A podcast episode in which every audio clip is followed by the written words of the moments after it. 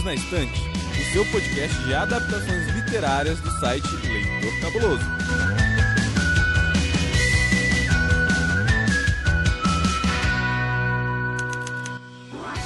Leitores, seriadores e cinéfilos, sejam bem-vindos a mais um episódio do Perdidos na Estante. Aqui quem fala é Domênica Mendes e hoje eu estou quase que no estado do Rio de Janeiro. Ao meu lado está ela, pela primeira vez aqui em casa, Juliana Francin, designer, carioca, recomendadora de podcasts profissional, gente, eu diria, e recém-podcaster do Eu Amo Podcast. Juliana Franquin, por favor, sinta-se em casa, toma seu café, abra seu livro e se apresente pro pessoal. Oi, pessoal, tudo bom? Do, muito obrigada pelo convite, estou honradíssima de estar aqui participando com você e a Lê nesse podcast super legal. Estou muito feliz de te ter aqui, Ju, principalmente porque você de ouvinte agora faz podcast. Eu fico Olha muito aí. feliz quando isso acontece.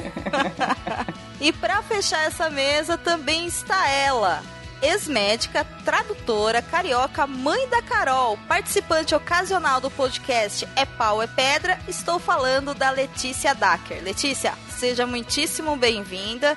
Sirva-se com o seu café, sente-se na poltrona e diga oi pro pessoal. Oi, gente. Olá. Tô super feliz de estar aqui. Primeira vez. Sempre bom gravar com gente nova. E esse time foi escolhido a dedo. Eu estou muito satisfeita de trazer as meninas para casa.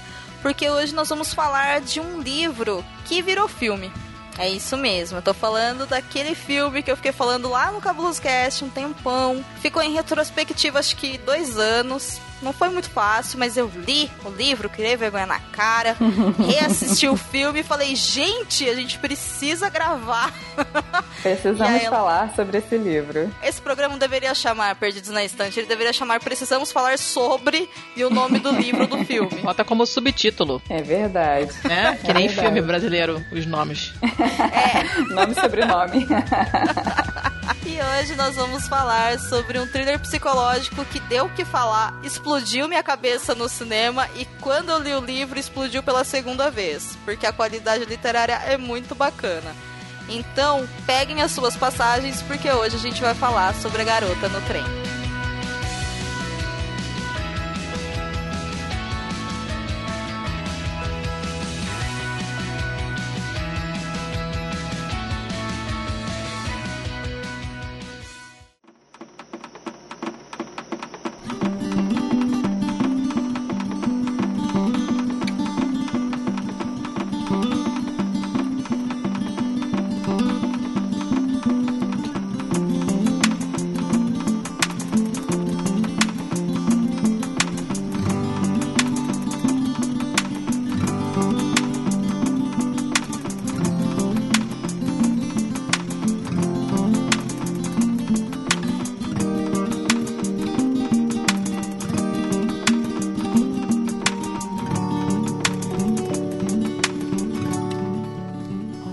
Garota no Trem foi escrito por Paula Hawkins no ano de 2015 e foi lançado aqui no Brasil logo na sequência pela editora Record. O livro é do gênero thriller psicológico e tem 378 páginas.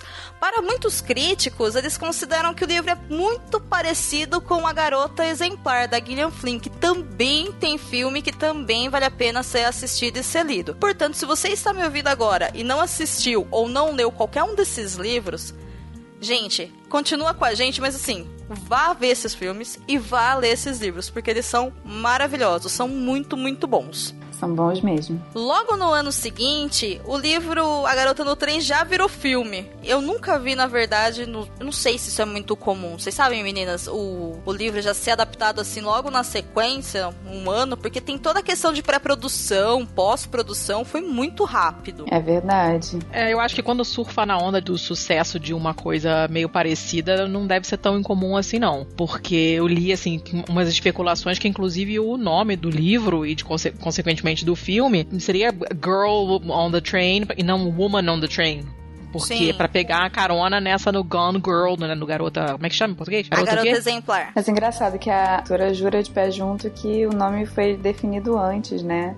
E que Woman, na verdade, The Woman on the Train não, não soava tão interessante e tal. Ela até fez uma brincadeira e falou: Ah, eu já aprendi minha lição, não vou botar mais girl nenhum título de, de livro que. pode, pode até ser, pode até ser. É, assim, isso que eu li foi uma especulação, mas é, como são. Tem, as obras têm vários paralelos, né? Eu acho que correram, talvez, com essa adaptação para poder te surfar na onda do texto do outro. Cara, e fizeram muito bem. É uma hora e 52 de filme, mas aí o gênero ele já tende ali pra um drama, pra um mistério. E é um daqueles filmes que você senta no cinema, às vezes, sem pretensão nenhuma. A hora que você vê, você tá fascinado, tá vidrado, tá quase dentro da tela, tá querendo abraçar os personagens, tá querendo dar na cara de outras. E a hora que chega no final, você olha e fala. Hum, eu não posso julgar as pessoas. É muito errado julgar as pessoas. sabe? A gente não aprendeu nada com garota exemplar, sabe? é verdade. Mas falando sobre a garota no trem para você que tá surfando nesse episódio, como eu diria a Lê, e não sabe do que a gente tá falando. Tanto o livro quanto o filme, ele conta a história da Rachel, que todos os dias pela manhã pega um trem o mesmo trem e procura sentar no mesmo lugar e ali ela fica observando as casas, as pessoas, enquanto o trem faz seu caminho até o centro da cidade de Londres. O problema disso tudo é que ela acaba se apaixonando e se viciando e ficando aficionada por um casal que mora em uma casa específica. E ali naquela paradinha do trem, ela olha para aquele casal, cria nome para eles, cria toda uma relação na cabeça dela com eles e de repente acontecem coisas que faz ela perder completamente o rumo. Um belíssimo dia, a Rachel está indo para o trem, está indo lá para Londres, e quando tem a parada, ela olha pela janela e vê a mulher traindo o marido que até então ela considerava como perfeito. No dia seguinte, ou poucos dias depois, agora minha memória está falhando, desculpe-me por isso, ela descobre que essa mulher desapareceu. E aí, junta-se uma loucura na vida dela. Porque ela não lembra onde ela estava, ela só lembra que ela estava com muita raiva, ela só lembra que ela queria contar pro marido que aquela mulher estava traindo ela, ela só lembra de várias coisas. Paralelo a isso, nós temos a história dessa mulher, que tem essa vida perfeita, segundo a Rachel, que se chama Megan, e que ela conta também a história da vida dela. E temos uma outra mulher também, que é muito importante, que se chama Ana, que é a atual esposa do ex-marido da Rachel. O problema aí nisso tudo é como tudo isso fica ligado nessa história e para onde que ela nos leva. Então não é tão simples quanto parece e simplesmente a história é não sei, é com maestria, talvez, seja o adjetivo correto para dizer sobre essa obra, tanto o filme quanto o livro. É realmente muito apaixonante, é realmente muito surpreendente. E eu estou aqui me segurando porque eu quero muito falar do final, porque o final é o final. Mais, final sei lá, explodidor de cabeças, bem nível garota exemplar mesmo, só que eu não posso porque eu vou segurar essa informação pro próximo bloco. Então, antes de começar a falar de fato sobre a obra, meninas, qual foi o primeiro contato? Foi através do filme ou do livro? No meu caso foi o livro. Eu li, foi uma sugestão da Amazon, muita gente comentando e tal, e não sei o que. Eu não tinha lido Gone Girl, mas eu tinha comprado. Eu tô, inclusive não li ainda, eu vi o filme não não li eu o livro. Também não, também vi o filme não li o livro. Eu vi no filme assim no avião, tava prestando muita atenção. Eu falei, vou esperar eu esquecer completamente esse filme para depois ler o livro. E aí ele tá aqui dormidinho, na minha, dormindo na minha estante quietinho. E aí recomendava, tipo, nesta mesma linha tem o tal. E aí comprei esse da Garota no Trem. E, cara, eu li muito rápido. Era um daqueles livros que você não consegue tirar da sua frente. Enquanto você não acaba, você não sossega. Eu li ele muito rápido. De você ficar morando dentro do livro assim, meu Deus, o que, que vai acontecer? Socorro! Quem é esta Sonhando, mulher? Quem é este homem? É, caraca, foi, foi imersão, assim. Aí quando eu soube que. da minha que, vida. É, juro, acabou. Aí quando saiu o filme, eu falei, ah, cara, vou ver no cinema, né? Eu vou muito ao cinema, vou muito ao cinema sozinha. Assim, no meio da tarde, tem eu na sessão, é ótimo. Aí eu vou. Eu não gostei do filme tanto quanto eu gostei do livro, não. Eu achei que perdeu algumas coisas de adaptação que a gente vai falar depois das diferenças, mas eu não amei o filme do jeito que eu amei o livro, não. O livro foi muito paixão à primeira vista, assim, eu recomendei para uma cacetada de gente.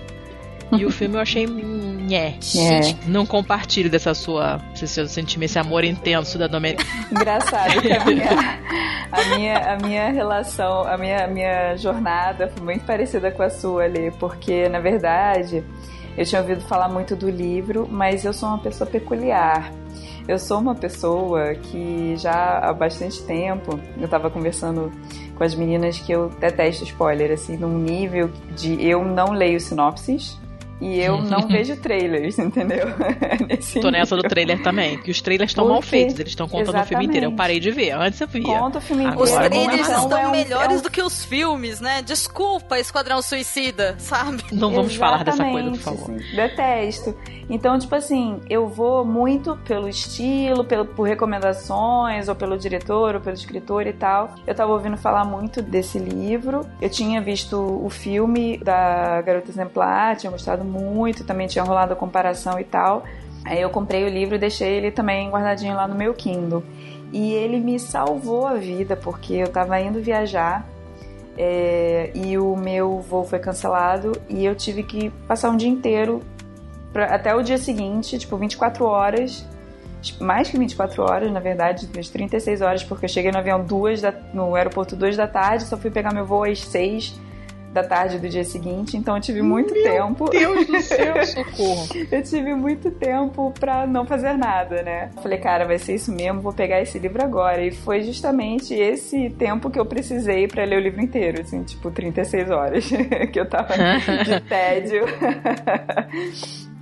E foi isso, eu devorei o livro também, li muito rápido, foi muito fácil de ler, assim, né? E também a história era muito imersiva. Mas aí quando eu li o livro, falei, caralho, que livro muito bom e tal, não sei o que. Eu falei, vou ver o filme. Só que eu, eu, já fui meio assim, ai caramba, não sei se vai ser tão bom, né? Que nunca é tão profundo quanto o livro, raramente é tão profundo quanto o livro, né? É, não tem Também como, fiquei né? um pouco decepcionada também, assim, com algumas coisas e tal, que a gente também pode falar mais pra frente. Mas eu tive a impressão, eu achei engraçado que eu falei com algumas pessoas que viram o filme sem terem lido o livro, eu acho que foi o caso da Dor também, como não tinha essa comparação, as pessoas gostaram do, do, do, filme, acharam que o filme teve uma, uma linha, né, uma coerente, né, um roteiro coerente e tal. Eu...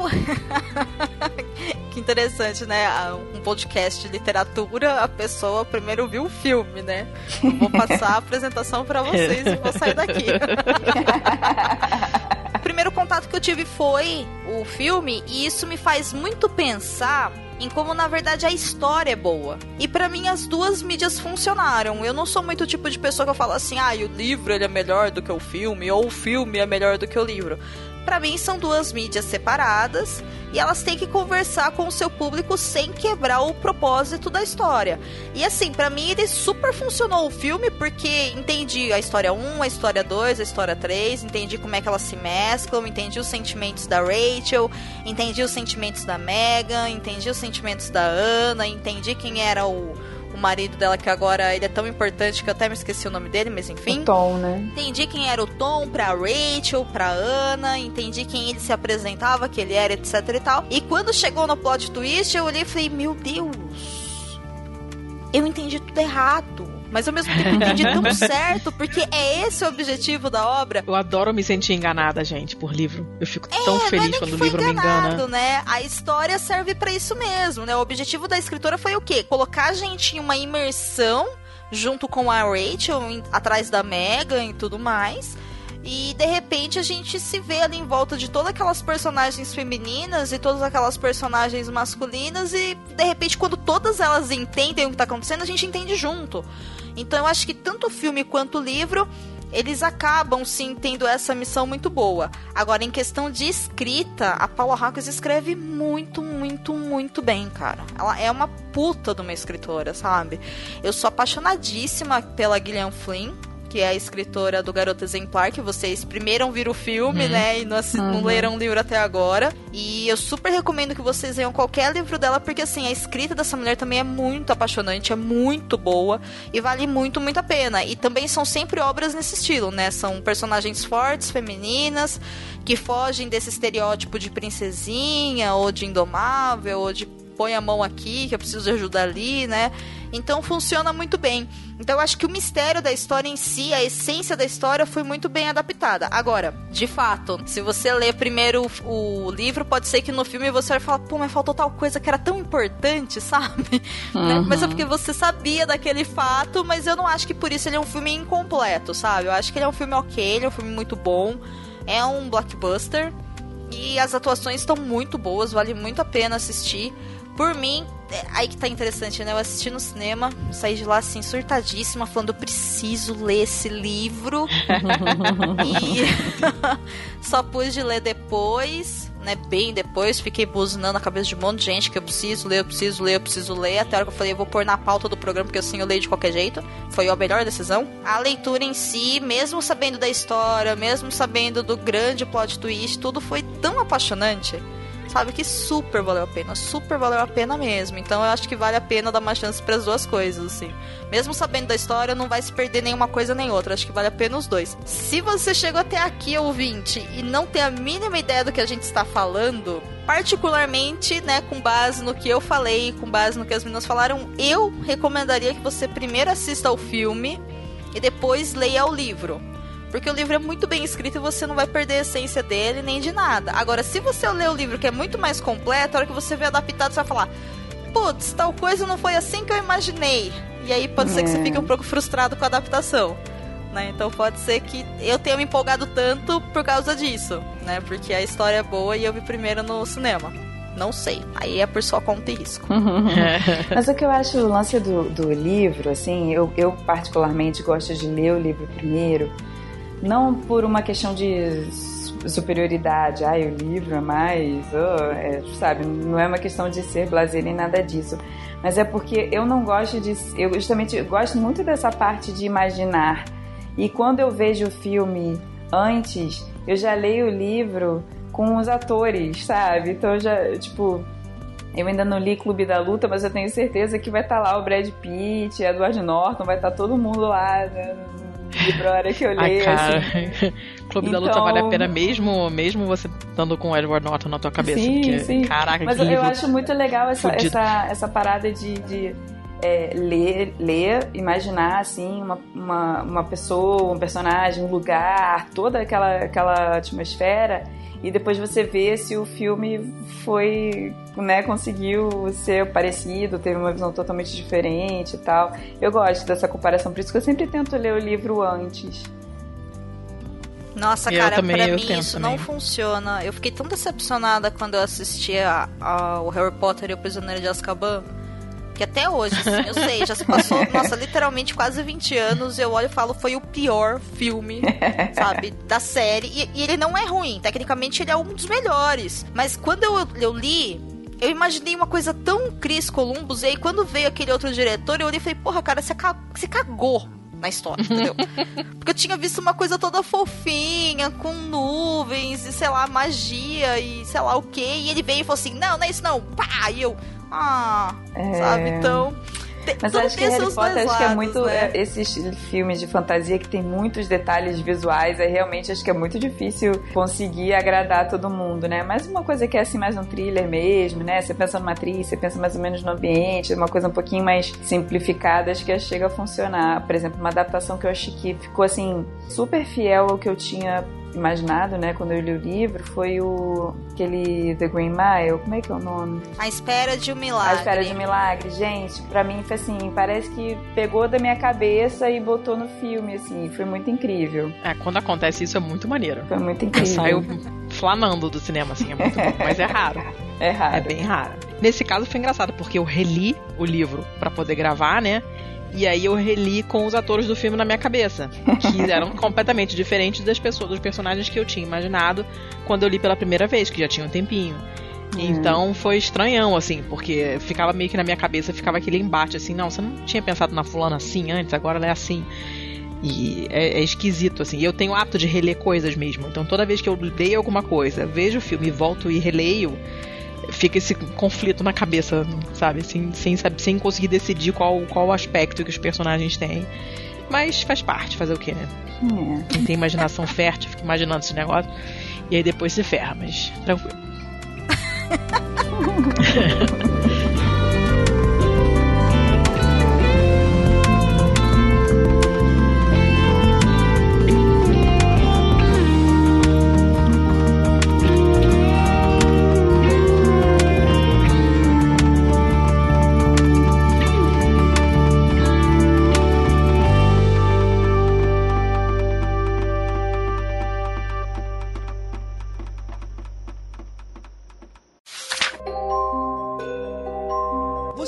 Que tem livros, filmes, boxes, séries e todo um maravilhoso mundo de literatura? Você pode encontrá-los no Perdidos na Estante.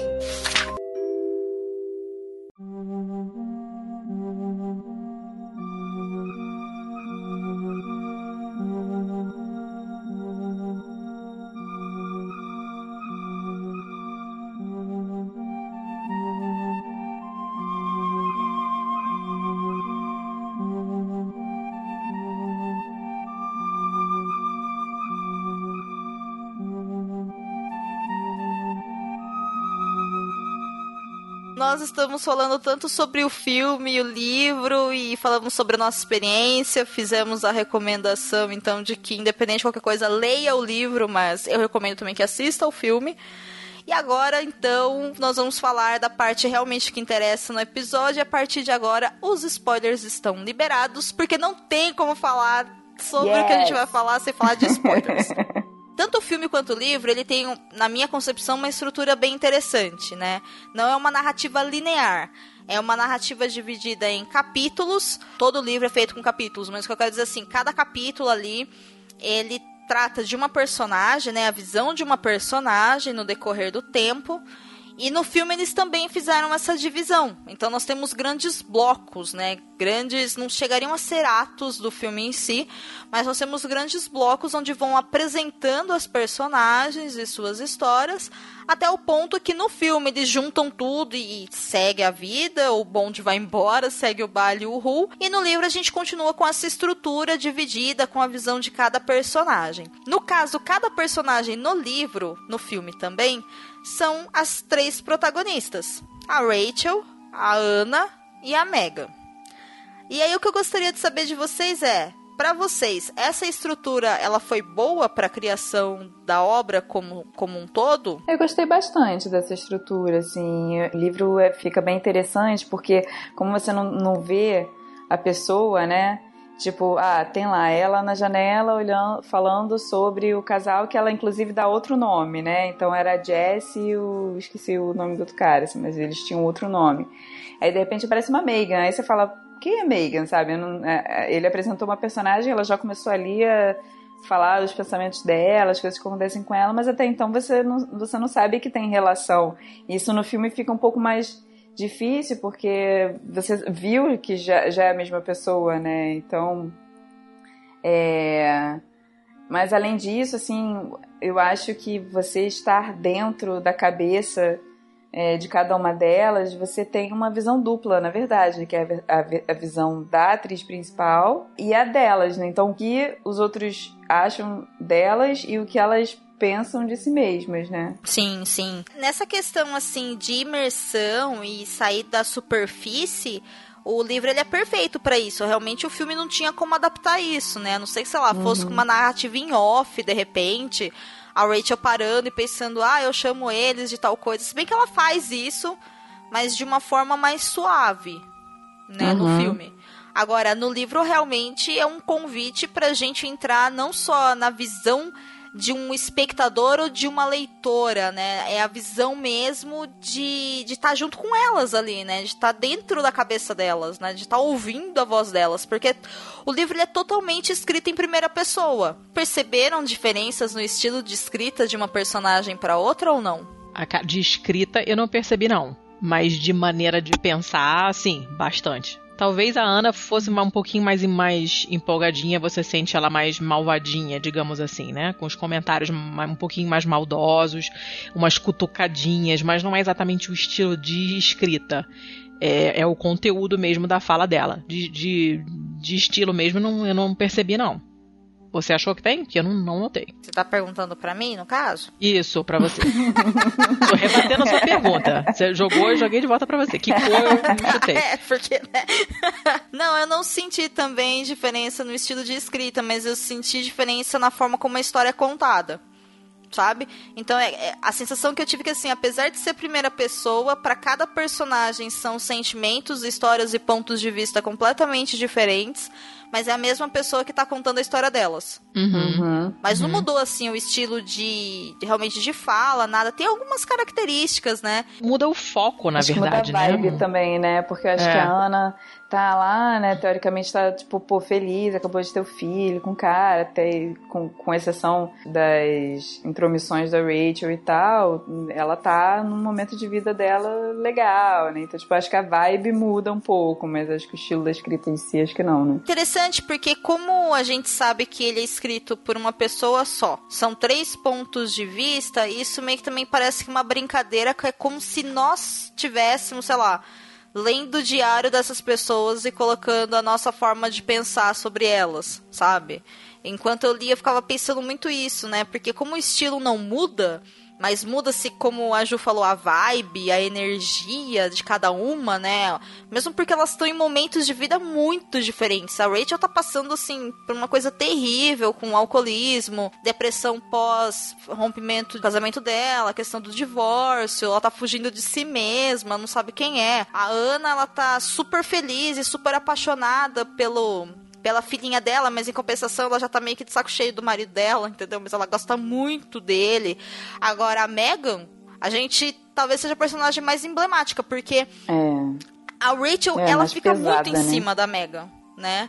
E aí, quando a Rachel fala da Megan, a gente fica todo imaginando também uma mulher super incrível e perfeita. E quando aparece a Megan, você olha pra cara e fala: Meu Deus, essa mulher é pior que a Ana. Ela revela verdade. muito aos poucos a vida da Megan, né? Só um, um pedacinho de cada vez. Ela menciona uma parada que depois só vai saber daqui a sei lá quantos capítulos. Ela é a única que verdade. realmente é misteriosa das três, né? As outras duas você conhece meio que logo de cara. Eu tava vendo uma entrevista que é, ela resolveu usar essa, esse tipo de narrativa de três personagens em, em primeira pessoa.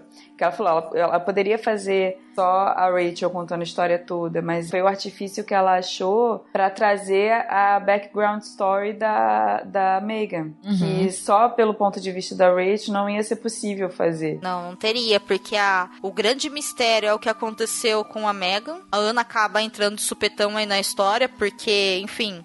Não, não dá pra saber muito bem o que que a Ana tá fazendo ali. A Ana, ela tá muito ligada à história da Rachel, eu entendo, porque afinal de contas foi por causa da Ana que o, que o casamento da Rachel acabou e tudo mais. Mas a história em si não tem nada a ver com isso, teoricamente. A- É a sensação que a gente é levado a ter. Uhum. Aquela enganada maneira. Nossa, é uma enganada assim que você fala, cara, eu não esperava isso, né? Não tem, o negócio chega e você não, não tem como se preparar pra isso. Se bem que em determinado momento eu comecei a olhar e falei, não, não, sim, não, sabe? Uma coisa, não. Você chegou desconfiado? Cheguei. Chegou, cara, zero desconfiei. Aí também, tapada total. Eu não me lembro agora o momento, tá? Mas em determinado momento eu parei, eu falei, pera um pouco.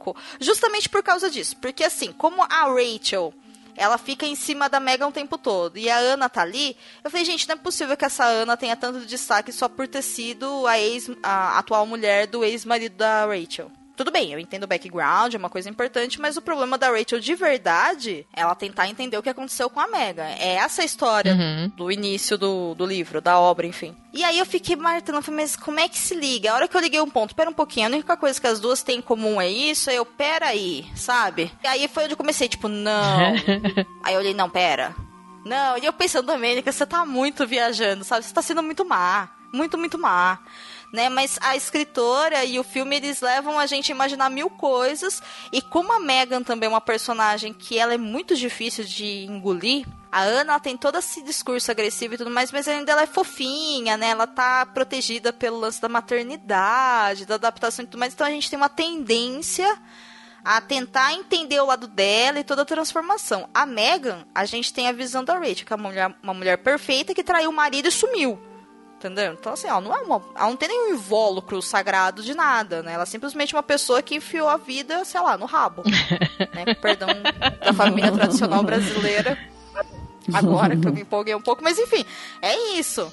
E aí, quando realmente a gente entende o negócio, você fala, gente, o negócio é, é, é muito pior do que a gente imaginava com a história da Megan. E de repente você olha e fala, meu Deus, mas tem algo muito pior ainda. Mas, mas engraçado, assim, quando, quando eu penso na a minha sensação assistindo ao filme, não deu tempo de você entender o envolvimento. Durante o livro, ela fica muito tempo observando aquele casal até efetivamente acontecer o, a traição. E, e também a relação dela com o Tom no livro, ele aparece muito. Eu acho que ele aparece muito mais no livro. Oh, muito mais. Bem ele mais. aparece muito mais no livro e, e aí, tipo, e, e, ele procura ela, não é só ela perturbando ele, ele procura ela, ele alimenta essa compulsão dela, não deixa ela esquecê-lo. Acho que a Megan aparece muito mais no livro também. Porque no filme ela, ela sumiu muito rápido e eu acho que ela, sei lá, também ficou um pouco esquecida, assim. Então eu acho que por isso que eu achei que eu não achei que o filme ficou tão bom, porque eu acho que algumas coisas passaram muito rápido, não deu tempo de você entender por que, que ela ficou tão obcecada com essas coisas todas. Mas assim, acho que foi a minha impressão tendo lido o livro, porque se você só viu o filme, talvez tenha sido o suficiente, né? Quando eu fui assistir o, o, o assistir o livro, eu ia falar. Um novo, novo método de aproveitar a literatura. Vendo. É. É Essa tudo muito junto e misturado no é, meu coração. Tecnologia moderna, meu filho, é maravilha quando eu assisti o filme, tinha só a ideia do mesmo do início da história. Então, para mim ficou muito claro assim que ela tinha um problema muito grande de saúde mental e qualidade de vida, que ela estava num relacionamento abusivo e que por algum motivo ela estava projetando os sonhos dela e tudo mais naquele casal. Para mim foi uma grande surpresa, por exemplo, descobrir que a casa ao lado era a casa que ela morava. Uhum. A hora que isso apareceu no filme, eu falei, putz, Sério, Rachel? Nossa, amiga, vem cá, deixa eu te dar um abraço, sabe? Senta do outro lado do trem, sei lá, olha a plantinha.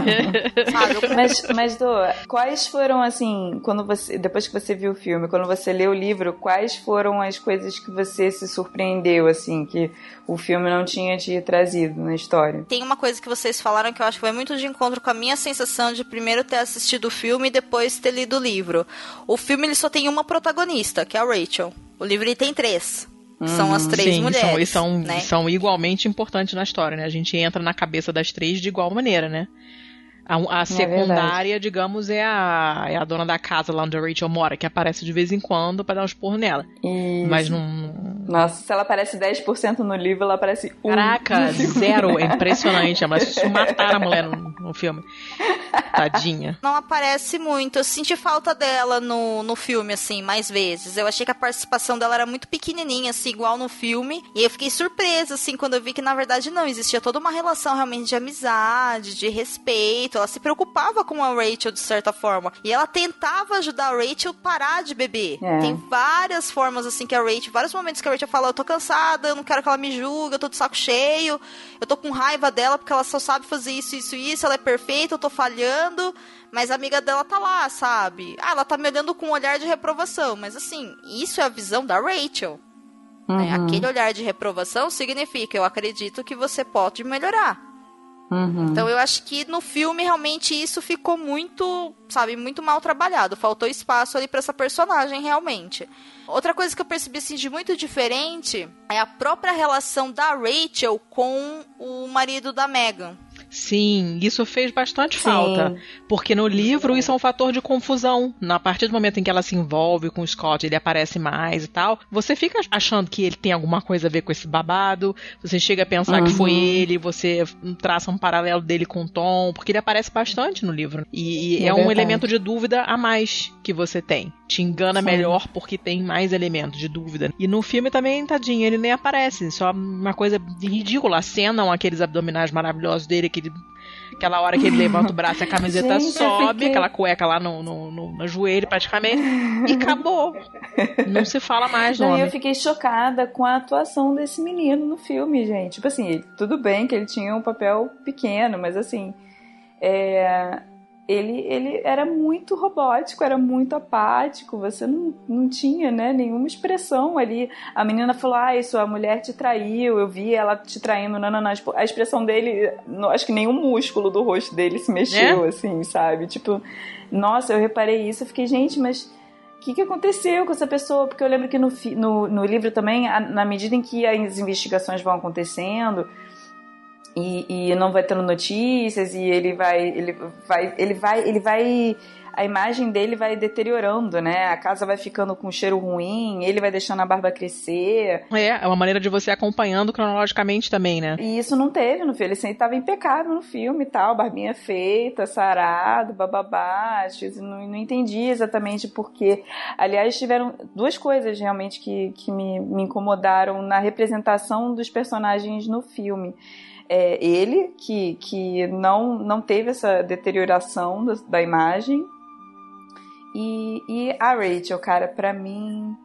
É, no filme eles falam, ah, ela, ela, ela engordou, ela ficou bem mais. Relaxadona, né? Mulamba, é, né? Relaxada, exatamente, assim que é, os personagens falavam, ah, eu jamais pegaria ela com aquele bundão e não sei o que, toda desengonçada e tal. E no filme era só, era só um rímel borradinho, assim, sabe? Tipo, eu não sei se é porque eles ah, se a gente colocar uma mulher que não fosse atraente visualmente, o filme não teria apelo, sabe? Cara, a gente, a gente sabe que é isso, né? Vê o que aconteceu com o Ghostbusters da versão de mulheres. Você não pode? A mulher tem que estar tá toda sempre linda, de preferência acordando maquiada já de salto na cama. Exatamente. Nossa, foi uma noite é. louca. a gente sabe que o mundo é feito só de pessoas magras, não tem, não existe ninguém gordo. E isso me irritou bastante quando eu vi. Apesar de eu gostar muito da Emily Blunt, e ela, porra, tá trabalhando bem para cacete nesse filme, ela tá muito bem. Aquela cena dela no espelho, ela tá muito bem no filme, ela trabalha super bem. Mas, né, não era, não era isso, né? Não era. Se bem que quem fala que ela tá gorda, gente, é a Ana. E o próprio Aparece Tom, em outros né? comentários, e o fato dela tá toda relaxada e com a roupa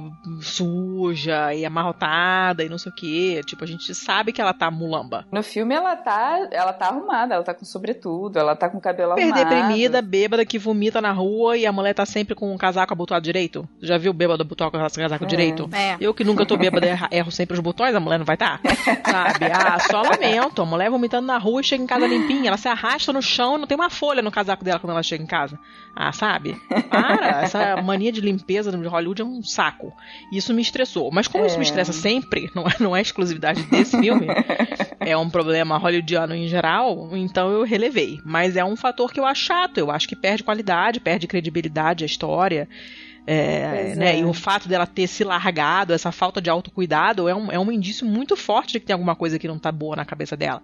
Que ela realmente não tá bem. Uhum. Pessoalmente, eu senti falta, bastante falta disso no filme. Eu teria visto isso como uma incongruência, inclusive, se não tivesse lido o livro antes. Porque eu sou aquela pessoa que vê nos filmes a pessoa vomitando e pensa, o cabelo! Entende? Sabe? Sou eu. Não consigo desligar dessas coisas. Então eu teria reparado de qualquer forma, mesmo não tendo o livro antes. Mas tendo o livro foi, foi pior, assim, me incomodou bastante. Mas hum, a gente já sabe, são todos assim. Não é um problema dessa adaptação. Agora teve uma outra personagem feminina que me incomodou muito no filme, assim. Mas ela me incomodou no filme por si só e aí, quando eu li o livro, eu falei, gente, mas essa mulher é outra coisa no, no filme. A detetive lá? A detetive. A delegada Sim. eu botei aqui. Eu botei também, eu também anotei. Cara, a detetive é outra personagem. No filme ela chega, Rachel, você. Basicamente só for falar, né? Você matou a Megan. Eu vou acabar com a sua vida. E no livro ela está. Ela, primeiro que ela é subordinada, não é ela que, que, comanda, que tá mandando no rolê nas investigações, conduzindo tudo. E em segundo lugar, que ela não é tão carrasca e tão megera e tão do mal assim. Realmente ela está cagando para a Rachel. Que ela só quer resolver o problema, né? Ela quer é, investigar a, a parada que dá lá. uma cismada com ela, né? A Rachel que dá uma cismada e acha que ela tá contra ela, mas na verdade ela não tá, ela não é tão diretamente cismada. Ruim. Assim, o problema é. dela no livro não é com a Rachel, o problema é com o fato que aconteceu que ela quer investigar e resolver. Uhum. Sim, mas no filme é com a Rachel, né? No filme é com a Rachel, Isso. é sinistra a parada. E eu gosto muito daquela atriz, ela é uhum. muito boa. Mas mudaram também Sim. totalmente personagem. Eu notei que ah, even the policewoman is a bitch. Foi o que eu anotei. Porque no livro ela não é bitch. Ela é uma chata, mas é uma chata que tá fazendo o trabalho dela. E de maneira, me parece, imparcial. E no filme parece que ela quer enfiar a Rachel na prisão, e, ou então, sei lá, não sei. Achei uma diferença bem grande. Mas não compromete, não compromete. É, se compromete, eu não sei. Né? Mas foi realmente uma coisa assim que eu olhei e falei, hum, compromete porque existem tantos plot twists que vem depois que assim, você vai olhar pra detetive e falar, ah, coitado, sabe? Tipo, ah. É, personagem quaternária, né, nessa história. falando sobre as personagens, a gente tá falando sobre todas as personagens femininas do filme, né? Tem um lado bom de todas as personagens é que elas são, parece que são muito reais, assim. É gente como a gente, né? Anti-herói, vamos dizer, anti-heroínas, vamos dizer assim. Tipo, uhum. elas têm as inseguranças delas. Ter essa perspectiva, é, o que as pessoas acham que eu sou e o que eu sou de verdade, é uma coisa também que todas nós mulheres passamos né? Que são ah, o que, que eu quero transmitir para as pessoas, mostrar que eu sou feliz, que eu sou casada, uhum. que é importante que eu tenha um filho, e esse também é um ponto muito crítico nesse, nesse enredo, né? Que muito o fato de poder ter filho ou não, ou ter tido, é, impacta muito a vida delas, né? E, e a todas nós, mulheres uhum. e tal. Então, assim, ah, uma é, parou de trabalhar, mas queria continuar sendo artista, a outra está se dedicando ao marido e à filha, a outra é, também perdeu o emprego e está lá é, é, sofrendo de depressão e alcoolismo. E, mas mesmo assim, eu acho que elas conseguem cativar a gente justamente por, por essa humanidade que elas têm. Mas pelo lado ruim, eu acho que sempre tem aquela constante da competitividade entre as mulheres. Elas sempre têm que competir. A própria Megan, quando foi babada da filhinha da Ana, ela enrolava aquele, né, tipo, ah, ela é aquele julgamento o tempo todo, ah, e ela fez tudo errado, ela não cuida da filha, não sei o quê. Isso me incomodou um pouco também, os estereótipos, né, das Sim. mulheres. Mas ao mesmo tempo, o legal é que não são mulheres perfeitinhas ou, tipo, super guerreiras que são equivalentes a um homem, né? Cara, mas as três mulheres desse livro, do filme não mostra tanto, né? A Megan, por exemplo, no filme a gente sabe que ela tem uns problemas lá, mas não dá para ter noção dessa questão profissional dela, que ela realmente tá perdidaça né? Ela foi morar numa casa com o cara, tem um cara que ela ama, mas ela tá super infeliz. Não é à toa que ela vai procurar a, a terapia, a princípio contra a vontade dela, e dali que desenvolve o caso dela e etc e tal, mas ela é uma das personagens assim que tá sofrendo horrores e o filme não pega isso, né? Como a gente falou lá no começo, ela simplesmente aparece para sumir e é isso. É, a gente só. A gente, o que a assim. gente vê do, so, do sofrimento dela é só aquela pontinha que aparece quando ela tá na, na terapia. Mas não tem uhum. profundidade nenhuma aquilo. A gente não entende o nível da angústia que ela tá, é, ou porquê. Até esse, esse background da história dela com o bebê e tal. Também é uma coisa super de relance. Você não, não, não fica sabendo que impacto isso teve na vida dela porque não, não, não dá tempo de aprofundar né, esse assunto da maneira como é comentado no livro, porque tem a descrição toda do que ela fala na terapia e as respostas do terapeuta e, e coisa e tal. Então essa parte se perde um pouco. A gente não tem muita noção do que está acontecendo na cabeça dela. Ela realmente ela aparece para sumir. E, é. e, isso é, acaba fazendo uma certa falta porque elas estão bem entrelaçadas as vidas das três, né? A gente entende no livro bem por que, que ela faz o que ela faz, por que, que ela sai com fulano, por que, que ela quer pegar o terapeuta, qual o problema da relação dela com a criança, quando ela vai ser babada, menina. Tudo isso você fica sabendo conforme vão explorando a vida dela na história, né? Mas no filme não tem muito tempo de tela para ela. Então a gente não, não, não sabe de nada disso, ela chega, some e acabou. A gente só vê é. que ela não tá bem naquele momentinho no começo que aparece ela falando lá, reclamando, mas você não, não entende muito bem do que, que ela tá reclamando. Na verdade, ela vai pra terapia para reclamar do marido, né?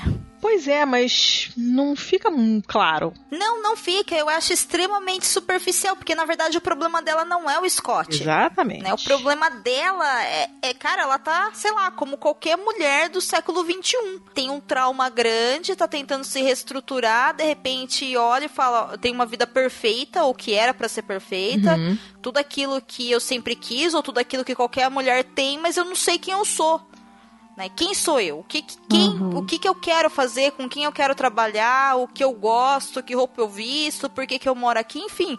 E isso coloca ela numa espiral de depressão muito grande. Muito grande. Então, eu acho que a Megan, infelizmente, ela é uma personagem que no filme também, assim é muito diferente. Eu acho que a história principal, que é a história da Rachel, que a gente tem no filme, se sustenta com o desaparecimento da Megan, porque é daí que inicia tudo. Mas no livro, a gente vê um, um outro lado da Megan, que você olha pra cara dela e você fala, gente, eu queria poder ajudar. É. Eu só queria é. poder ajudar ela. Eu queria, sei lá, adicionar ela no WhatsApp e falar, você quer conversar? Sabe? É, você, você vê como ela tá perdida, você realmente só vê no livro, né? Só no livro. Porque a gente não sabe nada dela no filme, absolutamente nada. Não temos a menor ideia de onde ela veio, pelo que, que ela passou, é, por que, que ela se juntou com esse cara e casou com esse cara. Ah, você fica achando que eles super combinam. E quando você vai conhecendo a história dela, você fica, cara, tem pissurucas a ver ela com ele. Por que, que ela tá com ele? Tem nada é, a ver. Mas ele é essa é... visão de que eles são perfeitos é da Rachel, né? Sim, tem isso, tem isso, tem uhum. isso, mas com, o livro vai desmontando isso conforme você vai, ah, né, vendo a história. E no, e no filme não tem esse tempo. Então você ela vê o, o cara ela com outro cara na varanda, fica que porra é essa? De onde que veio isso? E depois ela some e acabou. É, é meio é, jogado, que assim. que a gente ficou comentando, né, do tipo, como é que fizeram a adaptação tão rápido? Talvez a decisão deles tenha sido, vamos pegar a linha principal, que é a Rachel, e vamos só pegar, assim, o essencial que faz com que a história não fique totalmente perdida, né? Tipo assim, porque ah, se a gente for trabalhar a história de todas elas, provavelmente vai ficar muito muito longo, né? Muito e, e, eu vi alguns comentários no, no, no, review do filme que acharam arrastado, né? O, mas talvez pudesse ser muito mais dinâmico, né? Se tivesse toda, tivessem todas essas, essas narrativas. É, mas teria, teria dado um trabalho do cacete pra adaptar também, né? É verdade. Acho que é economizaram é ah, tempo de trabalho. Tem tudo isso, e uma outra personagem também que eu acho que ela fica rasa um pouco no, na adaptação é a Ana, porque da Ana a gente só consegue ver no filme, por exemplo, que ela é a atual esposa do Tom, e que ela tem a filha, e que ela tem medo da Rachel. E que a Rachel é um problema pro casamento dela. Uhum. Uhum. Fim. Até vir um grande acontecimento. E aí ela dá um salto assim de libertação que você fala. Mano, precisava disso tudo? Mas faz mesmo, faz mesmo e faz de novo, sabe? Faz, faz para caramba. Mas eu acho que ela demorou tanto. Foi um momento assim a gente já vai falar da cena final, a gente ainda vai desenvolver um pouco mais. Não, eu acho que a gente tem que falar da cena final porque a gente tá aqui se segurando. Fale da cena final. Eu acho que no filme a cena final foi muito rápida, muito desconexa, assim, né? Mas no livro eu fiquei de cara, assim, o cara bateu na mulher, a mulher desmaiou, caiu no chão e a outra ficou assistindo. Ficou lá, Nossa. ficou olhando. Ela já tinha se ligado que o cara não prestava, ela já tinha se ligado que ele não era nada daquilo que ela imaginava. Mesmo assim, ela optou por não se virar contra ele. Eu ainda fiquei esperando para ver o que, que ia acontecer, né? Se ela tava planejando fazer alguma coisa, né? Tipo assim, ah, vou ficar aqui quietinha, mas, tipo, planejando para fazer mas não, foi só realmente quando a mulher se atracou com o cara lá no final que ela chegou e, tipo, ah, beleza, agora a gente somos migas best friends, sabe? Tipo. mas demorou, demorou pra caramba pra ela se ligar, cara. Demorou muito. Eu acho que isso no filme fica melhor encaixado do que no livro. Exatamente por causa disso, sabe? Porque assim, tem um, o episódio lá que ela encontra o telefone. Uhum. Né? Uhum. E como a narrativa toda do livro dela é ela tentando lidar com uma maternidade, ser presente no casamento, e ela é apaixonadíssima pelo marido, mas ela reconhece que tem algo estranho acontecendo, mas ela se culpa muito e ela coloca a maternidade em primeiro lugar. Certo? Uhum. uhum. Aí quando acontece essa cena aí que a Rachel vai até ela, que ela pegou o telefone já ficou meio estranho, né? Aí a Rachel vai até ela e fala assim: então, a gente precisa conversar. E ela fala, eu não quero conversar, mas aí a Rachel vai conversando com ela e vai explicando e fala, olha, o Tom é um cara perigoso, é, o Tom mente, e ela não quer acreditar. Né? Não, ele não mente. Você já conheceu os pais dele, você já conheceu os amigos dele, você já conheceu sei lá o que, entendeu? E é isso e aquilo, aquilo lá.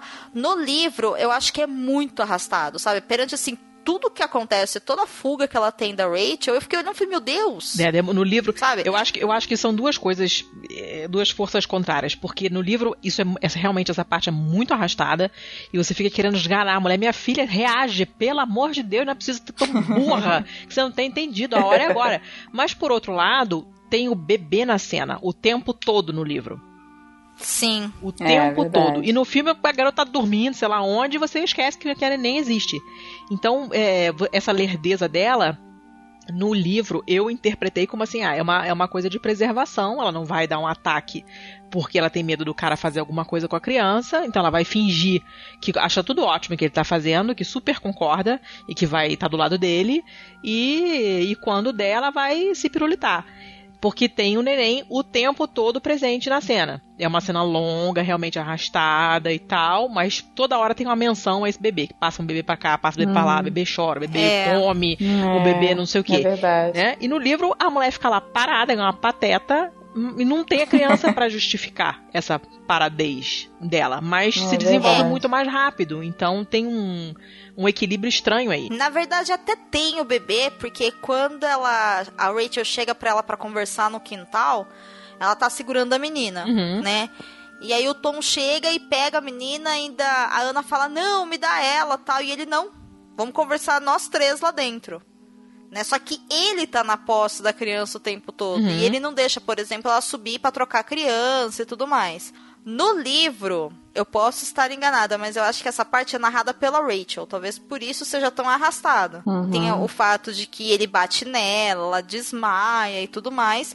Só que existe também o fato de que ali o Tom não deixa a, a Ana sair de perto dele também, né? Verdade. E no filme isso fica meio perdido. Parece que ela simplesmente desaparece e aí de repente ela aparece só na cena final. Eu achei, por exemplo, eu não me lembro se o filme ele dá tanta atenção para como que a Rachel consegue se livrar do Tom, que ela fala, né, que ela vai tateando a mão uhum. por trás do corpo, e ela né, lembra né, onde estão as coisas nas gavetas, porque ela já morou Sim. ali. Então ela tem aquela uhum. esperança, né? Eu espero que ainda esteja no lugar onde eu costumava guardar. E isso dava para colocar no filme, entendeu? É. Isso foi é. feito milhares Verdade. de vezes. É. Eles optaram por não fazer. Você uhum, não entende de onde ela tira aquilo, porque ela tá correndo, parece que ela tá como sem nada é na mão. É verdade, fica muito rápido, é, né? Você não tipo, vê ela pegando o negócio de maneira nenhuma. E tudo da bem. Onde ela tirou o troço. É, tudo bem dar uma enganadinha, mas assim fica parecendo, sei lá, um filme deu, de ação, é, né? sabe? Que as coisas que se resolvem é, magicamente. magicamente. É. Uma questão que, que se repetiu algumas vezes no filme, no livro, enfim, na história, são as relações de relacionamento abusivo. Então, não só o Tom com a Rachel, o Tom com a Ana e o Scott com a Rachel, porque tem um momento que o uhum. Scott vai lá e, e, mete a porrada na Rachel. E o Scott tinha brigado com a Megan quando sumiu. Que ele estava até se sentindo culpado, porque eles tinham tido uma briga feia e tal. E rola lá o relacionamento abusivo. Os, caras, os dois caras são violentos. É, sei lá, eu fico meio cansada dessa, dessa representação de relacionamento abusivo em filme que não tem nenhuma punição. Se você tem um filme de roubo de banco, assim, você sabe que todo mundo que está assistindo sabe que roubar o banco é errado uhum. e que se uhum. você roubar o banco for pego, você vai preso. E todo mundo fica esperando a consequência acontecer. No caso do relacionamento abusivo, de um homem agressivo, blá blá blá, o cara é assim, novela, assim, cansa de acontecer também. O cara é agressivo, ponto, acabou, continua a vida, segue a vida. É naturalizada a coisa, alguma, né? É, o cara só sofreu alguma consequência porque a mulher morreu. Porque se ela não tivesse morrido, se ele só tivesse batido nela, e se o cara só tivesse sido agressivo com a outra, não sei o quê, beleza, separa, segue a vida, todo mundo, entendeu? É, e não tem, não tem nenhum relacionamento nessa história que não seja abusivo. Inclusive a Megan com o Mac no começo, no flashback dela lá, também era um relacionamento abusivo. Não tem Sim. nada de normal. Até a colega de, do, a dona do apartamento dela lá, também, o cara também não é, é super legal com ela. Não, não é um cara bom, né? Não é... Todos os personagens masculinos são abusivos nesse livro e todas as mulheres, elas são muito complexas e complexas, é, né? Eu li uma coisa interessante num artigo, acho que do Guardian, falando do filme, que as personagens nenhuma dessas mulheres é gente boa, né? Todas elas têm falhas horríveis, fazem escolhas pavorosas, fazem coisas ruins, mas a mensagem que fica é que, cara, elas são ruins, mas os homens nas vidas delas são muito piores. São piores. Né? É. E é mesmo, mas eu acho que talvez isso, isso fique um pouco perdido, porque como as três fazem merda o tempo todo, você fica preocupado com o que elas estão fazendo de errado, esses relacionamentos horrorosos acabam passando como uma coisa natural, como a Jo falou, porque é naturalizado mesmo no- na ficção, a gente vê Me isso o tempo incomoda todo. muito essa vi- invi- invisibilização, assim, do relacionamento abusivo, de passar e, e passou. É isso aí. Nada contra representar, mas, gente, mostra o que não é legal, mostra que o cara sofreu uma consequência disso depois, sabe? Mostra É, talvez que... até bota uma explicaçãozinha, porque muita gente não, não, não, não, não, vê isso como abusivo, né? Até essa coisa do gaslighting É. que ela sofre com, com o Tom, que ele inventa todas as Sim. coisas horríveis que ela fez que ela não lembra, eu não acho que isso Uhum. seja explicado de maneira incisiva o suficiente. Tipo, você, seu merda, está me fazendo acreditar que eu fiz coisas que eu não fiz. Eu não estou maluca Isso. disso. Eu acho que isso tinha que ser falado 200 mil vezes no filme. É, não meia vez. acho. Isso tinha Eu que ser super. É, enfatizado. Fica muito superficial, né? É, eu acho que filme, isso, isso, isso é suficiente pro cara ser vilão, mesmo sem ele matar ninguém, mesmo, mesmo sem ele, sabe, trair ninguém. Isso já é o suficiente pra ele ser um embuste daqueles de categoria 2.0 Turbo, Deluxe Plus. Uhum. Né? E não fica claro isso também. Tipo, isso é ruim, bota a setinha, né? O Scott, eu acho que ele é o pior, cara, porque o Scott ele bate na Rachel. No filme teve uma coisa que eu considerei positiva, que é o fato de não mostrar que eles se envolvem sexualmente. É uma noite só, mas eles se envolvem Uhum. no livro e no filme isso passa desapercebido. Eu acho que foi uma escolha muito boa, porque com a maturidade que as pessoas têm, que os telespectadores têm, provavelmente eles iam olhar pra Rachel como se ela fosse uma vagabunda. É verdade. Uhum, Acaba é romantizando verdade. o negócio, né? Tipo, ela gosta. deu muito certo não colocar, sabe? Muito, muito certo, porque como a gente não tem um nível de profundidade muito extenso num filme, é muito difícil fazer isso, e faltou tempo de tela, como a gente tá falando aqui há um tempão, Uhum. isso ia, podia levar pra um outro caminho. Por outro lado, ele bate na Rachel no filme também, e ele não sofre nenhuma punição. Nem no final. No final tá indo lá, policial lá, detetive com a Ana e a Rachel, um outro policial segurando a bebê, as duas meio transtornadas. Aí a Rachel olha, o Scott tá parado olhando pra cara dela com aquela cara de ó, que bom que agora eu sei que não fui eu e que eu estou livre, mas tá, por toda uma É. cacetada na cara dela e não existe nenhuma punição por isso, entendeu? Ninguém vai saber disso. Não, e a culpa é dela, porque é quem mandou você ir atrás do cara que tá sendo investigado, né? Tipo, a culpa é Exatamente. sua, Bêbada, que você carente. é sua bêbada, você foi lá atrás dele, você sabia que ele era perigoso, então você pediu, né? Tipo isso, meio que justificando a agressividade do cara. Enquanto eles consertam de um lado, porque dá pra entender, não- dá pra entender os conceitos, né? Não dá pra entender assim o que realmente o Tom fez, como ele fazia, etc e tal com a Rachel, mas dá pra entender que ele é um manipulador e que ele mentiu pra ela o tempo todo. Sim. Isso dá pra entender no filme porque isso não é falado, mas visualmente é mostrado, né? Porque ela fala, ah, eu bati nele um dia, eu quebrei, né, peguei o taco... o- Na verdade ela não fala, ela, ela imagina, né, ela Uhum. batendo com um taco de beisebol nele e tal, e aí depois, quando a, a chefe dele lá, a Phoebe, A Phoebe, é.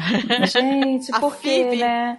Botaram atrizes, a- tanto a, a roommate dela, a dona da casa, É, é. quanto a Phoebe, lá dois papéis assim totalmente anônimos, o nego tacou duas atrizes ali super renomadas. Não, e demais. ótimas atrizes, né? Então, super É, escondidas, é. cara. cachês, né, cara? O cachê delas, o cachê delas deve ser muito mais caro. E aí, be- bem, enfim. Aí a, a Phoebe fala pra ela: Não, mas não foi nada disso. O que aconteceu foi isso, isso e isso. Aí que, a, que ela entende e a gente entende junto, porque cai a ficha dela, né? Não, peraí, eu tava bêbada e ele me ameaçou. Ele fez eu dormir na escada, ele quebrou o espelho e aí que ela vai atrás da Ana. Só que aí, entendeu? Eu não, eu não consegui imaginar por nenhum momento que, ao contrário do que a história vende pra gente desde o início, a Rachel tomou aquela decisão que ela toma no final com o Tom por causa da Megan. Ela tomou por causa dela. Uhum. Mas É. mesmo assim, só pelo erro com o Scott, né? O Scott realmente ele passou ali completamente despercebido. Faltou um, um sofrimento por Scott ali, né? Pra ele aprender a não bater na cara de mulheres, né? É, não se justifica. A sua exatamente. mulher tá desaparecida, não te dá o direito de dar na cara da outra. e vocês acham assim Girl on the Train Gone Girl, sendo que são mulheres, representa alguma coisa aí. Em qual sentido, Ju? De, de, de, tirar a maturidade delas, você diz, de infantilizar? Pois é, não sei. Eu acho que não. Eu acho que não, porque na verdade, nós, no português, primeiro que a gente não fala garota, né? É muito difícil de falar, é, ei, garota. É, é.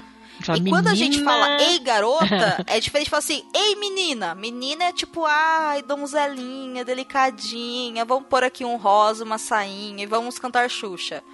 Ei garota já é uma coisa um pouco mais girl power, assim, no sentido de, ei, garota, tipo, não faz essa merda aí, desce dessa árvore.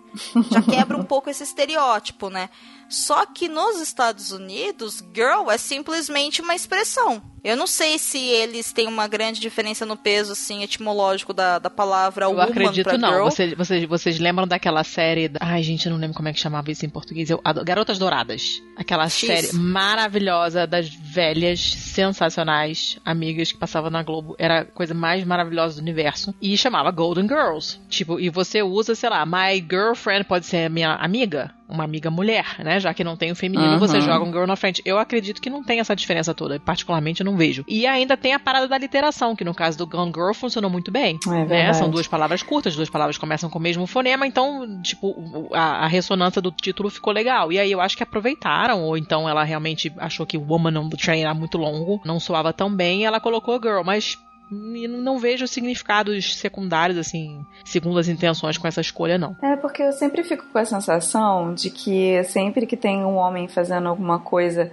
é um man, man, o homem por trás, de, sei lá, da máscara de ferro. Tipo, Leonardo DiCaprio, com 17 anos, com aquela cara de baby, era o homem na máscara de ferro. Mas as mulheres, pô, a mulher já tem filho e tal, já casou, já há 30 anos, e não sei o quê. E você vai pensar, girl on the train, gone girl. A garota com a, a girl girl with a dragon tattoo, Uhum. girl interrupted. Tipo assim, sempre rola um, um- uma diminuição, né? Nunca é woman, só talvez o Wonder Woman. Acho que é a única É. woman que eu Que consigo assim, né? pensar. Nenhum desses casos que você falou, Ju, elas são fracas. São todas personagens fortes. Agora, imagina o seguinte: vamos pegar o exemplo do Leonardo DiCaprio. Se eu falar, nossa, Leonardo, The Boy, o que, que você imagina? Leonardo é ótimo. Adorei a intimidade. Ai, Leonardo, chega aí. Não faz meu tipo, nunca fez. Mas enfim, agora que ele tá Idem, ficando idem. assim, meio vinho, aí eu olho e falo, ah, agora eu consigo entender o que, que as pessoas vinham há 20 anos atrás dele. Agora sim, mas antes, gente, não fazia muito meu estilo, não. Mas enfim. Aí você imagina, tipo, Leonardo DiCaprio boy. E o Leonardo DiCaprio man. Percebeu a diferença? Hum. Ou não? Porque pra mim, boy, ele parece que ele infe- inferioriza, assim, sabe? Ele Mas tira é a minha poder. sensação com girl, assim, sabe? Tipo, Você tem essa pra- sensação com girl, cara? É. Eu acho que são Tem. coisas diferentes. Eu acho que no caso do boy é realmente diminuir pessoa. Mas eu acho que é é mais uma questão de a gente estar acostumado. São duas coisas diferentes. Eu acho que você, quando você chama de boy, realmente você está diminuindo. sabe? É como se você estivesse dizendo uh, seu fanfarrão. Uma coisa meio assim, né? É, oh boy, é. sabe? Oh, E no boy, caso de você dizer girl, eu acho que é uma infantilização, mas eu acho que essas duas coisas são intrínsecas da língua. Sabe? Eu não acho que é um Entendi, problema do título, entendi. dele, é um problema da língua em geral. Todo o contexto em que isso vai, Entendi. vai aparecer vai ser um problema.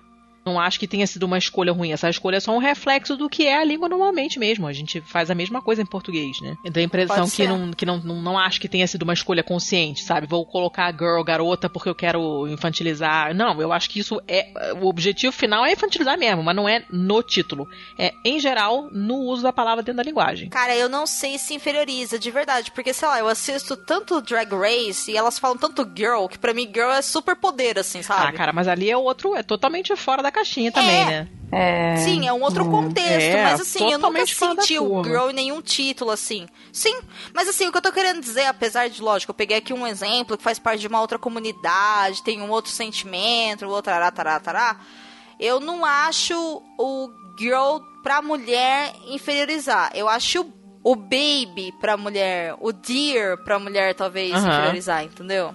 Uhum. Isso me incomoda mais. Tipo, oh baby, oh my dear. Aí eu olho e falo, não sei que você seja inglês, que aí É. eu consigo entender que eles falam my dear pra todo mundo. né? Mas americano falando my dear, eu olho e falo, ai meu Deus do céu, relacionamento abusivo à vista, isso vai dar uma merda. A menina vai sofrer, sabe? Mas tá aí uma boa pergunta, Ju. Eu não tinha pensado nisso, mas é, é realmente assim, talvez de vivência e tal. Eu não sei como que funciona para eles lá, né? É. Se de é. fato isso tem uma diferença. Eu vejo muita diferença, como eu falei, no masculino. Agora, no feminino, eu não sei se tem. Eu vi uns parênteses, assim, lendo alguns artigos do New York Times, nesses né, sites, assim, tipo, é, fazendo um review sobre o filme, comentando sobre o filme. Não rolava uma problematização, assim, como eu fiz, mas rolava um comentário entre parênteses, assim, tipo, ah, Girl on the Train, apesar de ela ter 30 anos, então, Girl on the Train, apesar de ser uma mulher, não sei o que e tal, não sei, narará, é, uhum. não rolou a problematização, mas, mas rolava esse, esse comentáriozinho, assim. Eu acho muito válida a problematização, mas eu realmente não tenho conhecimento suficiente para isso. Você deu um nó na minha cabeça, agora eu vou ficar pensando nisso por semanas.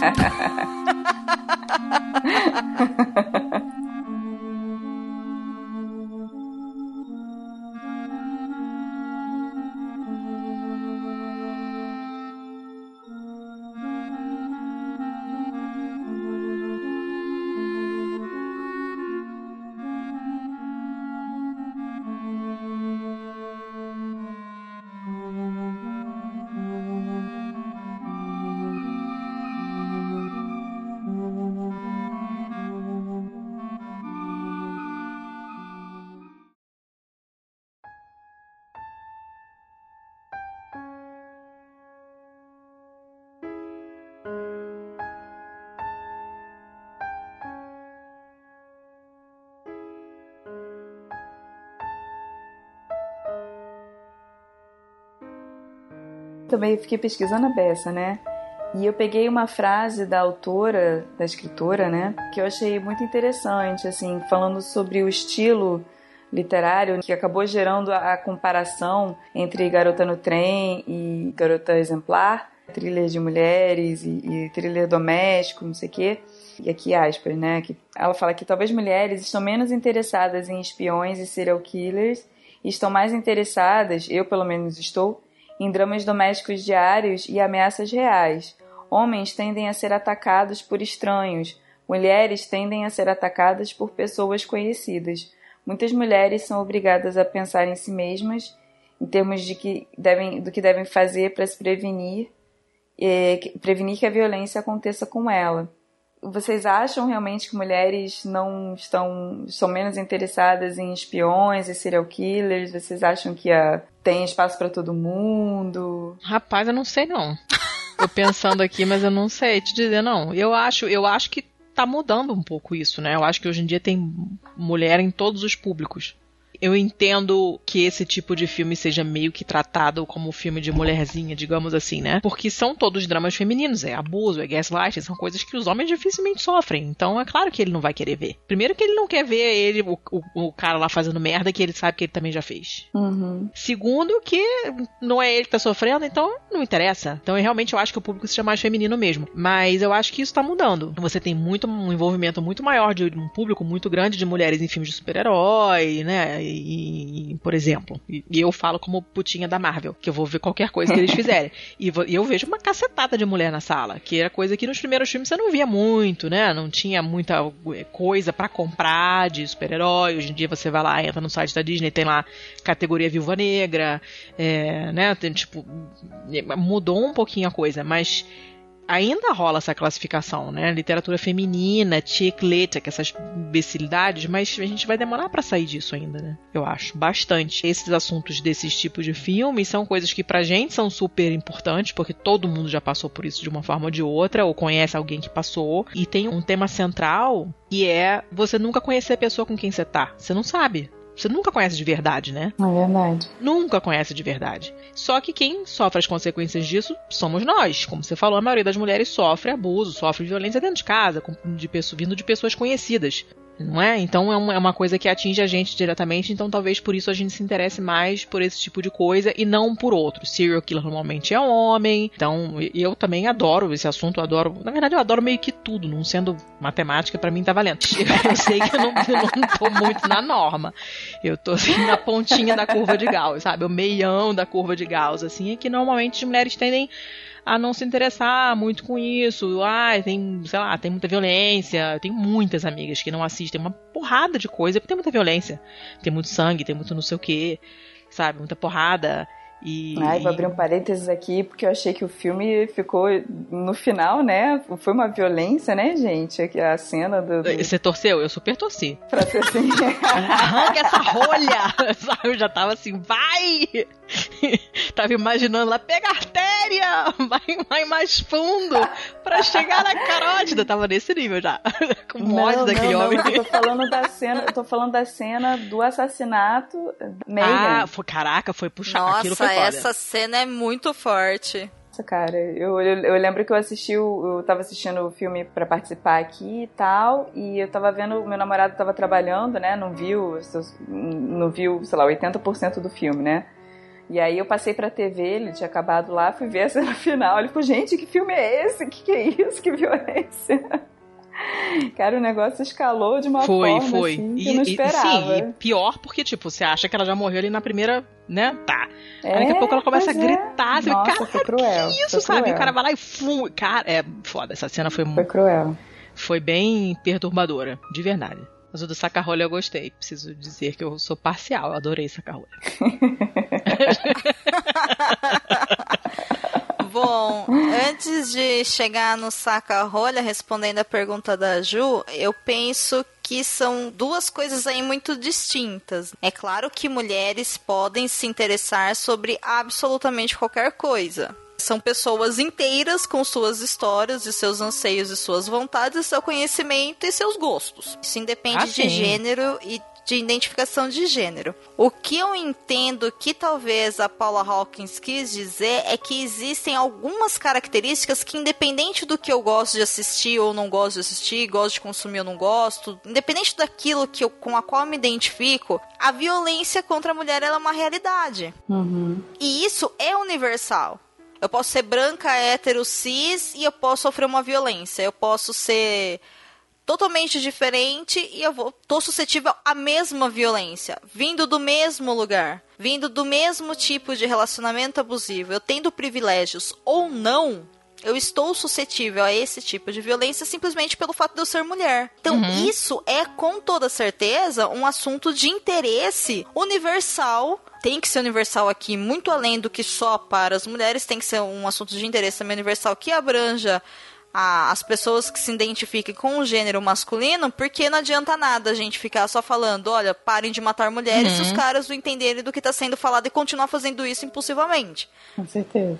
né? Então, assim, esse interesse, ele é universal. O que que acontece? Tanto o Garota Exemplar quanto o Garota no Trem, eles são, são obras que, que a livraria, não sei porquê, mas categoriza como um thriller psicológico. Uhum. E qual que é a diferença do thriller normal pro thriller psicológico? É a psicologia mesmo, né? Todas essas personagens, elas são mulheres fortes, que fogem daquele estereótipo de que mulher tem que ser perfeita, então todas elas são, é, são, são odientas, se a gente quiser. Todas elas têm defeitos, todas elas, sei lá, são, entre aspas, o que socialmente a gente consideraria como venenosa. Uhum. Todas elas mentem, todas elas traem, todas elas, sei lá, acordam de fala, eu não quero fazer café pra você, se foda, levanta e faz. Sabe, todas elas são pessoas normais. É claro que isso é colocado uma lupa e aí a gente olha pra algumas horas e fala assim, você não precisava ser tão ruim assim. Já, sa- sa- já saiu do normal pro ruim. É, a Ana entendeu? principalmente, né? Não porque você é mulher, porque você é um ser humano, É. entendeu? Mas eu acho, eu, não- Né? eu acho que isso reforça muito esses estereótipos. Porque, sabe, toda as, todos os personagens são estereotipados. Mas como os homens, você. Sim. No caso dos homens, você vai percebendo isso com o tempo. Com a Megan também, porque você no começo não sabe muito qual é a dela, você vai percebendo depois. Mas com a com a, a Rachel e com a Ana, você logo de cara percebe quais são os defeitos delas. E são defeitos que são classicamente atribuídos à mulher. A Ana é manipuladora, é a destruidora de lares, porque foi ela que tirou o tom da Rachel, sabe? Essas É coisas. verdade. Caraca, isso me irritava Uhum. muito. E inclusive pelo fato de ser em primeira pessoa, a fala dela é essa mesmo. Tipo, eu tive um gostinho, não, eu admito que eu fiquei feliz de, de saber que eu tirei ela dele. Porra, não, não fica reforçando essas merdas, entendeu? Porque se não tem a primeira pessoa e é só a impressão errada que outra pessoa teve daquilo, hum, tá. Mas aquilo é a primeira pessoa e ela falando isso, entendeu? Então reforça essa falta de sororidade que eu acho uma coisa péssima. É. Sim. Os estereótipos pessoais que elas colocam sobre si, e aí são as três personagens, eles reforçam toda essa parte ruim que acaba criando essa competitividade que vocês comentaram um tempo atrás. Então a Ana ela tá o tempo todo competindo com a Rachel. A Rachel ela não tá competindo com a Ana, ela tá puta da vida com a Ana porque ela tem certeza que a Ana foi que estragou o casamento dela. Mas aí a gente, quando a gente consegue entender que de fato não foi isso que aconteceu e que o Tom tava manipulando as duas, aí você fala: "Ah, peraí. Sempre, Mudou né? completamente a figura, Uhum. né? Só que assim, é o thriller psicológico. Ele vai pegar na psicologia das personagens, só que aí é thriller, porque tem toda essa questão de mistério e tem um suspense, etc e tal. E ele vai te pegar por aí. E eu acho que ele fortalece, talvez, mesmo que de forma inconsciente, essa percepção que a gente tem que desenvolver que independente de como a gente ache que o cara é perfeito ou tende a ser perfeito e a mulher tem todo esse estereótipo péssimo, na verdade não é bem assim. Uhum. Não quer dizer que a Ana estava certa quando ela falou: olha, eu senti um gostinho de ter feito isso. Não, ela estava errada, ponto. Uhum. Ela continua sendo errada e não importa o que o Tom fez com ela. Exatamente. Ela tá errada, ponto Ela tá errada, final. ponto. É verdade. O que a Megan fez com o Scott, ou fez na vida dela, está errado e ponto. Independente do que ela sofreu. Uhum. O fato dela ter perdido a filha dela não justifica ela trair o marido dela. Existem formas ma- maduras de você ter, às vezes, um outro né? relacionamento dentro do seu relacionamento, se você respeita ele, que vai muito além do, ai, mas eu sou mulher e ele nunca vai saber, ou ai, eu sou o cara e eu tenho que dormir com todo mundo. Não. É possível conversar e chegar a um acordo. É engraçado isso que você está falando, que, e que as três tiveram situações é, difíceis na vida e tal, e cada uma descambou para uma reação diferente, né? Uma Sim. ficou alcoólatra, a outra ficou nula, né? Se anulou e, e resolveu fazer egípcia lá, não ver nada que estava acontecendo, vou manter aqui meu status de família feliz. E a outra resolveu seduzir todos os homens da cidade, né? Resolveu dar pra todo mundo e não sei o quê. Engraçado, né? Que ela, ela tenta representar de formas diferentes o que as três estavam deprimidas, mas cada uma reagiu de, de, de formas diferentes. Sim, o que é um convite bem interessante também pra gente refletir, né? Porque a depressão ela também faz parte da nossa realidade e tem que quebrar essa ideia da pessoa que só fica chorando o dia inteiro. Não é assim que funciona. Uhum. Né? Que também é um estereótipo. Só que assim, independente da depressão e tudo mais, não é justificável os erros que elas tomam. Não. É que perante ao grande plot twist, que quando a gente descobre tudo que o Tom tá fazendo, isso se torna tão, sabe, pequeno, que a gente, né, por sororidade, a gente tem uma tendência a falar. Envia mesmo o saca-rolho, sabe? né? Eu acho- Mas isso, se a gente for parar pra analisar, também coloca a gente no estereótipo muito ruim, É, sabe? sabe, o que eu acho assim é que a Rachel, ela ela não sabe que ela tá sofrendo abuso. Ela só percebe muito lá pra frente. As outras talvez. Não, as outras também não, porque nenhuma delas percebe, né? A Megan talvez um pouco, mas eu acho que ela é tão porra louca que não, não fica processando muito a informação. Mas eu acho que isso é uma coisa, é uma coisa importante, porque é, como você falou, não justifica, até porque ela não sabe que ela tá passando por isso. Ela não sabe que ela sofreu abuso. Ela não sabe que ela tá sofrendo gaslighting. Isso aparece muito depois. Então você nem tem como usar isso como justificativa. Porque eu não sei se a Rachel ela tomou alguma atitude que foi ruim para uma outra pessoa, sabe?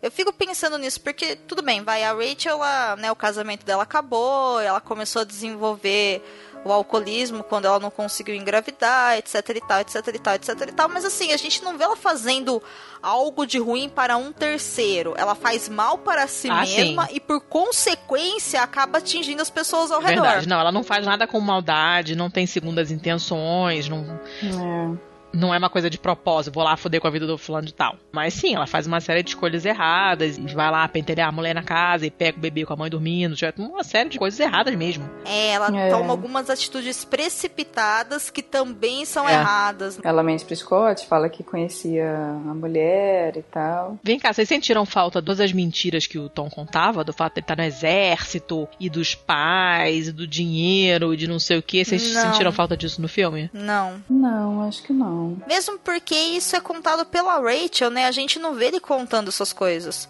ela fala que ele contava e ela usa isso para justificar pra Ana, né? Pra alertar ela. Olha, eu Uhum. abri o olho e estou aqui fazendo isso por você também, porque eu estou com medo da sua vida. Porque você sabe que ele matou a Megan, sabe? Uhum. É, mas acho que foi, eu acho que foi também pra adicionar ali o quanto ele era maquiavélico, né? O quanto ele manipulava todos os. Não era só a, a vida amorosa, né? Era tudo, Mas né? como ele manipulava tudo, cada detalhe, ele orquestrava cada detalhe ali. É Uma coisa que me deixou boladaça foi ele ter pego o dinheiro da inseminação artificial e ido pra Las Vegas. Caraca, isso me deixou muito, Ah, é. muito possessa quando eu li. Nossa, gente, não lembro disso. Esqueci desse Eu só lembro que eu detalhe. anotei, né, amiga? Porque senão não teria, não teria, também não estaria lembrando. Mas, caraca, na hora, assim, eu me lembro da minha reação na hora. Eu falei, caraca, que filho da puta. Até porque eu tenho é, uma, uma, uma amiga muito querida que é, finalmente conseguiu engravidar, depois de gastar uma grana de inseminação artificial e tal. Um drama fudido. Aí o cara pega o dinheiro e vai pra porra, Las Vegas, que ainda por cima é uma cidade escrota. Sabe? Vai pra Paris, então eu entendo. Mas, pô, Las Vegas, cara, é muito jogar dinheiro no lixo, sabe? Cara, era muito a Paula Hawkins esfregando na nossa cara quem o Tom era e a gente não vende. Pois é, menina. É, é verdade. Era um easter egg e a gente não se toca. A gente fica pensando naquela Porque- coisa, né? Coisa de homem. Boys will be boys. Não, É. eu nem pensei isso. Honestamente, o o que eu pensei assim foi: nossa, ele foi pra Las Vegas. É muito errado, mas assim, ele só queria se divertir, sabe? Tipo, era mostrando que ele não se importava mesmo com ela, né? Não, exatamente. Eu fiquei pensando assim, ah, ele nem deve estar tão afim de ter filho assim, coisa de homem mesmo, que não leva isso muito a sério e tal, não sei o quê. E quando você vai ver é aquilo jogado na sua fuça. E você anta, não percebeu. Tem que voltar lá pra ler de novo e, e levar aquele choque de realidade na sua cara. Mas é, faz parte daquele do prazer de ser enganadinho pela literatura, que é muito legal. É. Com toda verdade. certeza. Aquela enganação marota É. de várzea, raiz. Gosto muito.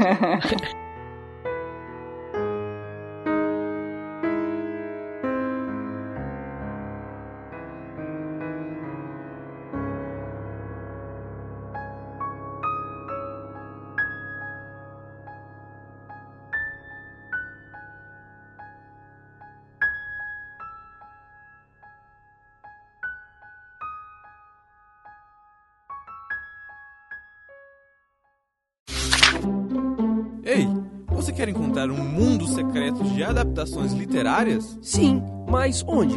Perdidos na Estante.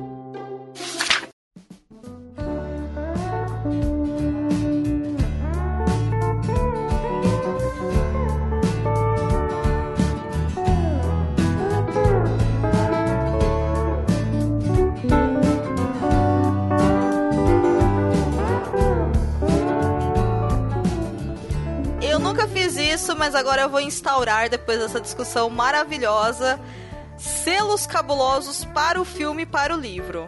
Então os selos vão de 1 a 5. Ih, rapá. É, lembrando que a gente não tem aqui a nota zero, Uhum. né? Porque nenhuma obra vale nota zero, só pelo fato dela ser feita. Nem tudo, né? Agora há ressalvos, mas enfim. Só o fato dela ter sido feita, então já é nota 1. Então vamos lá. Juliana, Ai, qual a sua nota em selos cabulosos para o livro e para o filme? Lembrando que podem ser notas diferentes. E Tá. o porquê? Tá, então assim, pro livro eu dou quatro selos cabulosos. E Olha. pro filme eu dou dois. Sim, eu tenho uma opinião com relação a entretenimento de modo geral, assim, que eu acho que vivemos um ano, vivemos uma época em que assim, tudo tem que ser, caraca, o melhor, a melhor série da vida, o melhor. Tem que ser aquele que vai mudar a sua vida, explodir sua cabeça. Ou é assim, a pior coisa do mundo, sabe? E eu acho que o livro, ele é surpreendente. Eu li ele super rápido, ele é um livro fácil de ler, ele me, me entreteu. Parado a livros que outros livros que eu li que assim foram os livros maravilhosos e livros que eu, pô, melhores livros da minha vida e tal.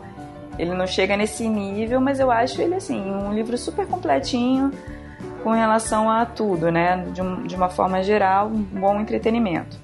Mas com relação ao filme, eu acho que tem uns buracos tem um pouco a ver do tipo, a, o propósito do filme não foi mesmo o propósito do livro, né? O propósito do filme foi pegar, surfar a onda do estilo, foi ser feito rapidão, ele foi dirigido por um homem.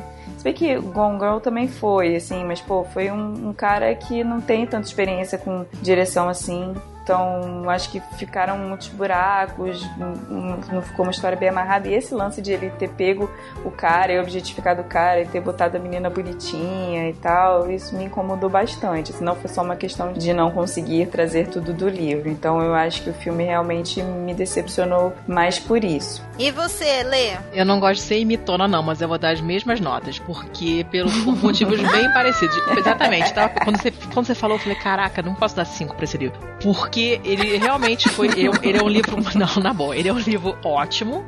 Mas não é um livro sensacional. Uhum. Eu li super rápido, fiquei super empolgada, recomendei para um monte de gente, mas não é tipo, cara, você precisa ler isso. Não chegou nesse nível, entendeu? O filme. Cara, não sei, vou dar uns dois e meio. Porque eu acho que o ritmo dele é bem é, estranho. Ele, eu achei ele lento, quando eu fui ver no cinema. Ficaram faltando várias coisas que eu achei importantes. Tem essa coisa da, da escolha da Emily Blunt, que, repito, tá ótima no papel, mas não tem nada a ver com o que a personagem deveria ser. É, e, e, realmente me, ele me decepcionou porque eu estava esperando uma coisa tão boa quanto o filme e não foi. Ele não é um filme péssimo, mas também não é nada do outro mundo, não. Tipo, se eu pudesse não ter visto, não ter gastado esses copinhos no ingresso, eu poderia escolher não ter ido, sabe? Tipo, se pra voltar no tempo e não ir, eu não vou, porque é um desperdício de golpinhos. Teria ido ver outra coisa, talvez rever o que tivesse passando da Marvel no cinema. Mas tinha um potencial, tinha um potencial de ser um bom um bom Tinha, é, foi adaptação mesmo que foi ruim. Eu nem sei se é, se é a culpa do diretor, eu acho que foi adaptação mesmo. Ficou faltando muita coisa que eu acho que era importante. Algumas coisas ficaram pouco explicadas, pouco aprofundadas, personagens que não apareceram nada e que tinham relevância na história. Eu acho que foi um problema de adaptação. Não, não, não, não sei se é o diretor o problema. E às vezes eu fico pensando também, por exemplo, como fizeram. Eu, eu não assisti ainda, tá, gente? Mas eu tô falando pela repercussão mesmo, né? Daquela série da HBO que eu acabei de esquecer o nome, Big Little Lies. Ai, cara, não vi ainda. Eu também não vi ainda, mas assim, eu imagino, sendo um livro, né? Imagino você tendo uma série, você tendo mais tempo para ir com calma desenvolvendo a história e colocando todos os detalhes. Não sei se esse livro necessariamente seria tão complexo ao ponto de, de ser uma, uma minissérie, mas assim, sabe? Eu acho que, que é uma saída para adaptar livros. Eu acho que tem, tem potencial aí porque você consegue com calma ir vendo né, os personagens sendo conduzidos pela história. Eu não sei se Big Little Lies em um, em um filme funcionaria, sacou? Em duas horas conseguir é, reproduzir profundamente todas as personagens. A Dor, não sei se provavelmente assistiu, né? e vai poder dizer melhor. não tinha parado pra pensar nisso não, mas eu acho que é uma boa. Inclusive não é uma prática muito comum, assim, não sei lá nos Estados Unidos, mas o que chega aqui pra gente dificilmente são essas minisséries como essa. Chega uma série ona, uhum. né? De, sei lá, 13 é. episódios, 12 e tal. Mas essas curtinhas, a BBC faz muito dessas, dessas, dessas mais curtas. E o efeito final é sempre legal. Porque dá tempo realmente uhum. de você aprofundar sem virar um novelão. Então, realmente é, é, uma saída maneira. Agora que eu tô pensando, já acompanhei várias da BBC que são nesse esquema, com menos episódios. Eu acho que funciona bem. Eu também acho que funcionaria bem. Talvez daria para ter um pouco mais de aprofundamento na psique dos personagens. E aí deixaria de ser um drama mistério e se tornaria um thriller psicológico, né, em filme. Porque mudou o gênero também do filme, né? A gente não pode esquecer disso. Mas minhas notas cabulosas. Serei polêmica. Hum. Porque eu sou dessas. Pro livro, eu dou nota 5. Uh. Não comparando com todos os livros existentes na face da Terra. mas comparando ele com a própria proposta que ele se põe.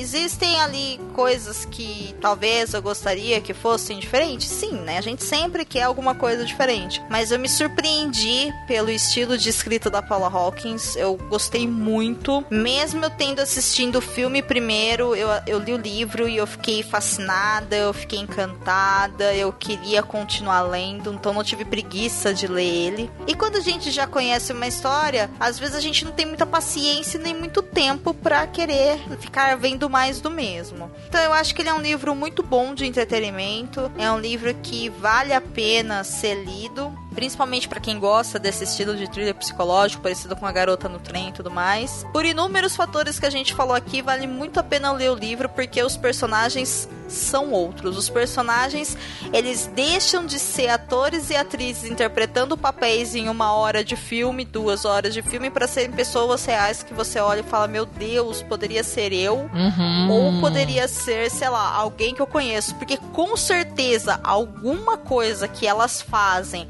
ou pensam, você vai se identificar. Porque elas são humanas. Todas as personagens são muito humanas. Isso cria aí uma, uma empatia, uma identificação muito grande. Então eu gosto muito do livro. Então, para o seu propósito, eu dou nota 5. Para o filme, eu dou nota 3,5. Como eu disse, apesar de todos os defeitos que a gente explanou aqui e tudo mais, eu considero o filme como simplesmente uma mídia que adaptou uma obra. Né? Eu nem consideraria ele muito como uma adaptação. Eu talvez consideraria ele mais como um baseado em. A pessoa leu o livro, escolheu ali um arco de história e desenvolveu ele. Se eu gostaria, depois que eu li o livro, de ter tido um outro tipo de filme, com certeza. Mas eu também não vou falar, ah não, sabe? Vou dar nota 1 porque depois disso tudo não vale a pena. Não, vale a pena. É um bom filme para você assistir no final de semana. Compra uma pipoca, fica aí de boa na sua casa. Você vai ter uma hora e meia e uma hora e cinquenta, na verdade. Né? Você vai ter uma hora e cinquenta aí de prazer de ver os atores e atrizes e tudo mais. E se você chegou até aqui, ouvinte, e não leu e não ouviu nada, você não vai ter tantas emoções assim. Pessoa masoquista, né? Como assim? Você vai ouvir tudo, você lê o livro. Abraça o spoiler, amigo. Temos Abraça. corajosos, temos, Aceita. temos muitos corajosos. Mas aí pode ver o filme sim, que vale a pena. A minha recomendação pra quem tá ouvindo e às vezes quer indicar pra alguém, ou ainda tava na dúvida se deveria assistir ou ler, é assista primeiro o filme e depois leia o livro, porque é um convite para conhecer melhor essas personagens, é um convite para entrar melhor nesse mundo e aí as coisas elas vão mudar bastante. Eu acho que aprofunda legal e a história continua funcionando. A história é muito boa. O universo criado pela, Haw pela Hawkins é muito bom, então vale a pena de ser conhecido com toda certeza.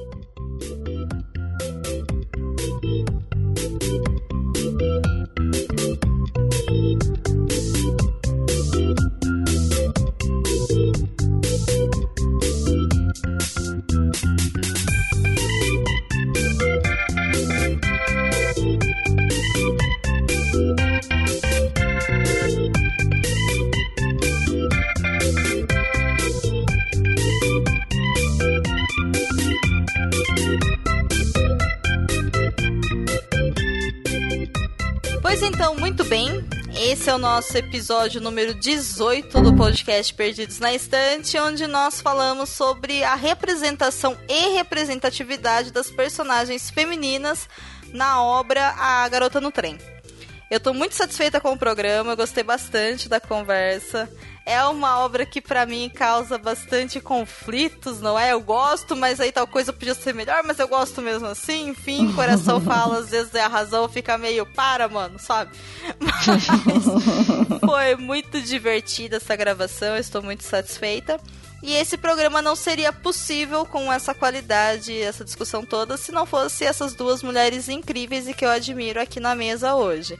Então, antes de mais nada, eu agradeço a você, Letícia, por ter aceitado o meu convite, ter se disposto a gravar, ter se disposto a reler e reassistir o filme. Olha, Você é sempre muito bem-vinda aqui em casa, pode voltar quando quiser. Por favor, faça suas considerações finais e faça seus jabás também. Fala pra galera onde que eles te encontram. bom, primeiro eu queria agradecer e queria advertir você a não ficar me convidando muito porque eu venho. Tá? Então, favor, cuidado venha. com o que você deseja. É, eu. Eu estou onde? Eu gravo de vez em quando o É Pau é Pedra, que é o podcast colaborativo dos patrões do Anticast. Se você não ouve nenhum nem outro, super acho que você deveria ouvir, que são ótimos. E hum, o É Pau é Pedra fala um pouco de tudo. A gente escolhe, é é um coletivo mesmo. O pessoal, o grupo na- do, do Facebook escolhe os temas, tem uma votação. E os temas são escolhidos de maneira democrática. Quem quiser participar pode. Todo mundo que quiser pode se colocar na lista para participar. Então, realmente é uma coisa coletiva e é um, um projeto muito legal. E saem coisas ótimas. Dentro do Epau Pedra tem várias, vários spin-offs, tem várias vertentes. Um deles é o Saque Feminista. E eu participei de uns dois episódios, dois, um- dois. Na verdade são três, porque um foi desmembrado e virou dois. é, que eu achei que ficaram bem legais. Então vocês procurem Saque Feminista 9, que é o meu preferido. lá, Comentando aquela carta lamentável da Catherine Deneuve com aquelas outras francesas sem noção.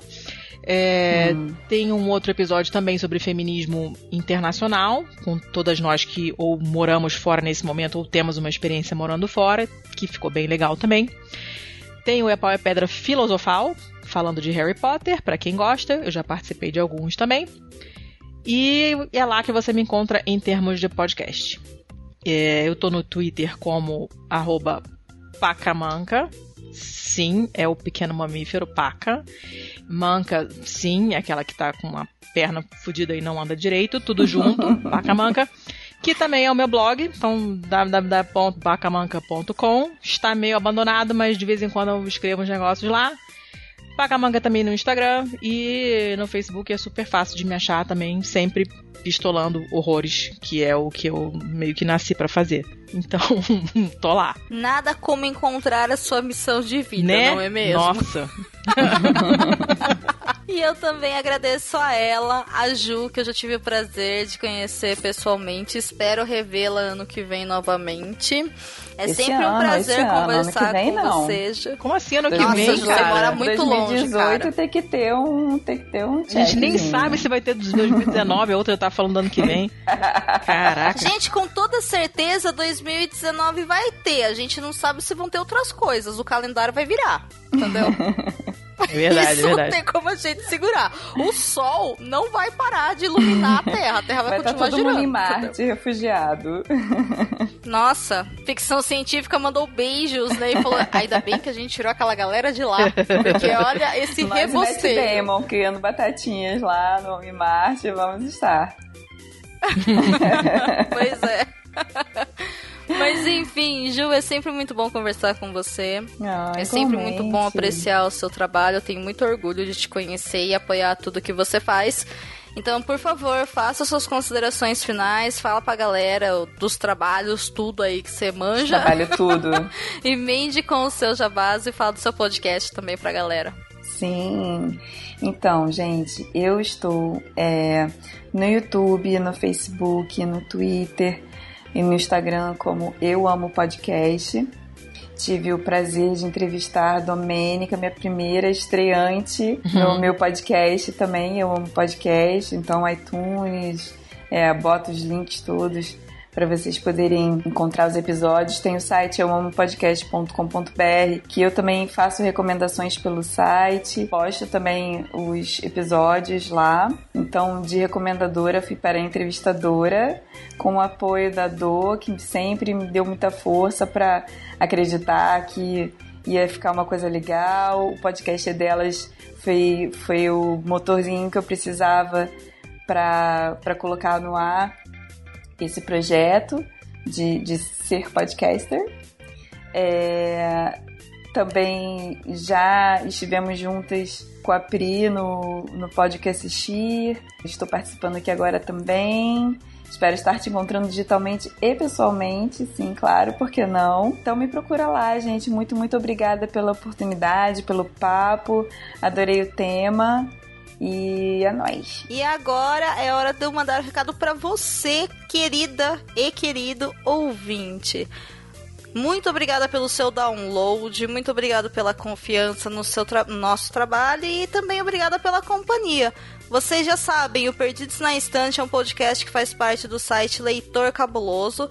Vocês encontram todos os episódios nos agregadores de podcast por Perdidos na Estante, onde vocês também encontram todos os episódios do Cabuloso Cast, tá? Eles não vão sair de lá, podem aproveitar todo aquele conteúdo magnífico que o mestre Lucien fez com tanto carinho por seis ou sete anos, agora eu não me lembro.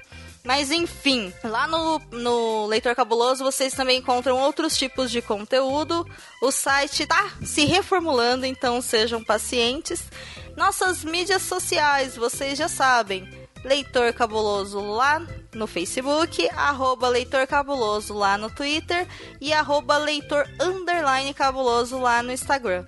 Peço a vocês que compartilhem esse episódio, espalhem a palavra, comentem pra gente, tá bom, não tá? Onde a gente pode melhorar? O feedback de vocês é aquela garantia de sucesso do projeto e se vocês não falarem pra mim como é que está tudo rolando, eu não sei dizer, tá bom? Então eu conto com vocês para isso. E por favor, né? A gente se vê por aí. Beijo para todo mundo e até a próxima. Beijo. Beijos.